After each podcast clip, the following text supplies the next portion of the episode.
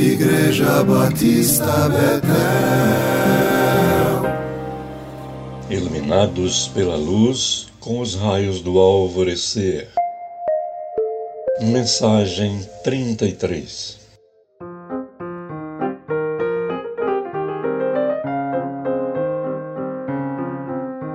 De longe se me deixou ver o Senhor, dizendo: Com amor eterno eu o amei, por isso com benignidade o atraí.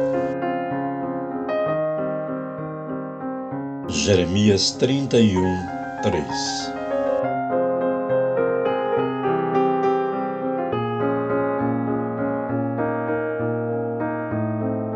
O Antigo Testamento ainda causa estranheza a muitas pessoas que o leem. Elas criticam a agressividade do povo judeu e a imagem pesada de Deus nessa parte da Bíblia. Vendo recentemente um seriado australiano sobre política, há um momento em que uma jornalista dialoga com um militar que havia estado no fronte no Paquistão. Ele diz para ela: você não faz ideia do que é aquilo lá. É o maldito Velho Testamento. É a fé de armas na mão.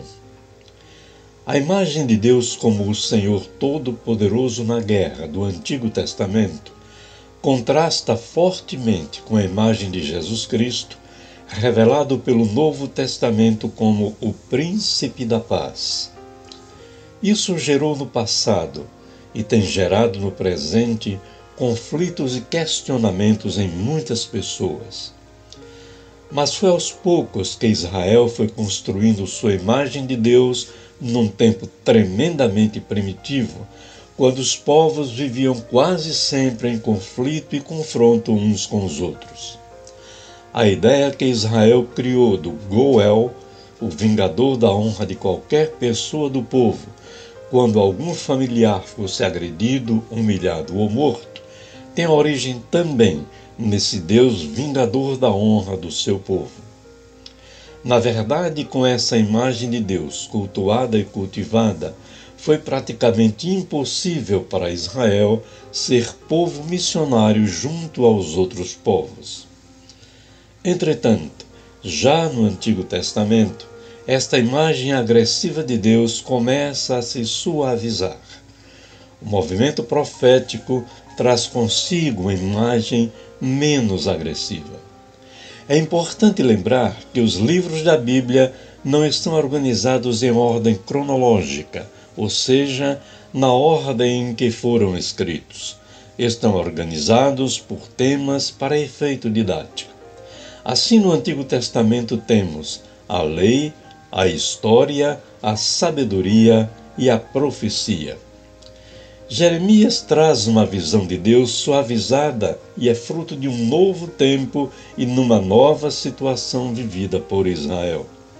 É o que podemos confirmar nesse belo versículo.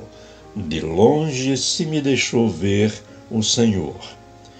Uma expressão que de início mostra ainda o peso do sagrado sobre o não sagrado do eterno sobre o temporal, do definitivo sobre o provisório, o Deus longe, ainda distante. Mas o profeta já partilha a ideia de que o Deus invisível deixa-se ver, ou seja, Jeremias passa a ter uma nova percepção de quem é Deus. Ele experimenta algo novo naqueles novos tempos quando a voz de Deus para o povo chega e é anunciada por profetas como ele. Com amor eterno eu te amei. Jeremias sente-se alcançado e amado no âmago do seu ser para muito além da razão e da emoção. Entretanto, ambas participam da experiência. Seria impossível isso não acontecer, embora o centro da revelação de Deus dita ao profeta: seja o coração.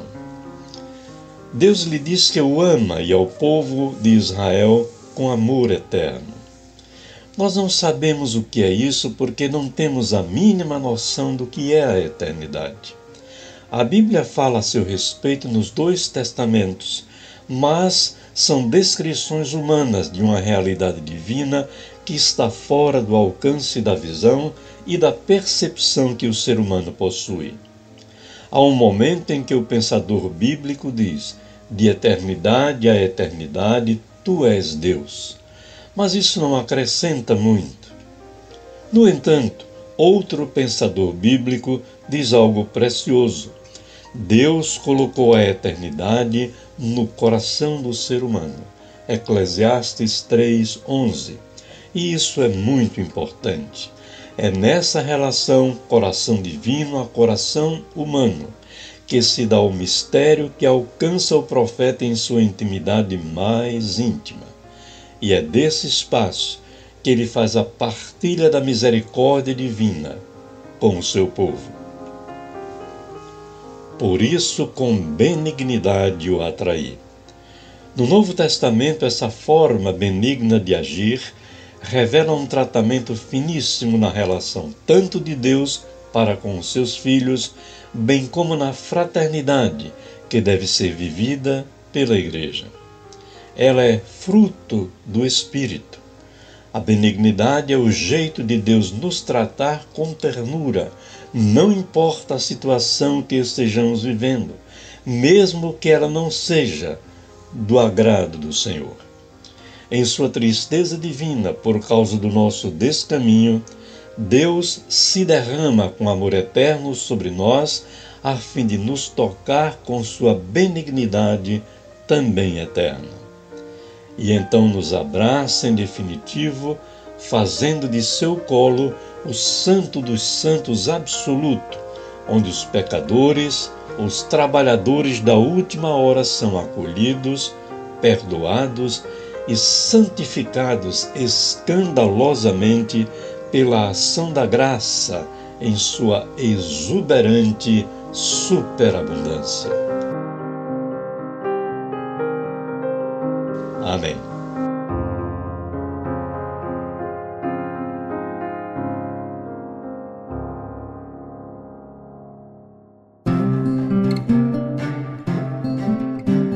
Igreja Batista Betel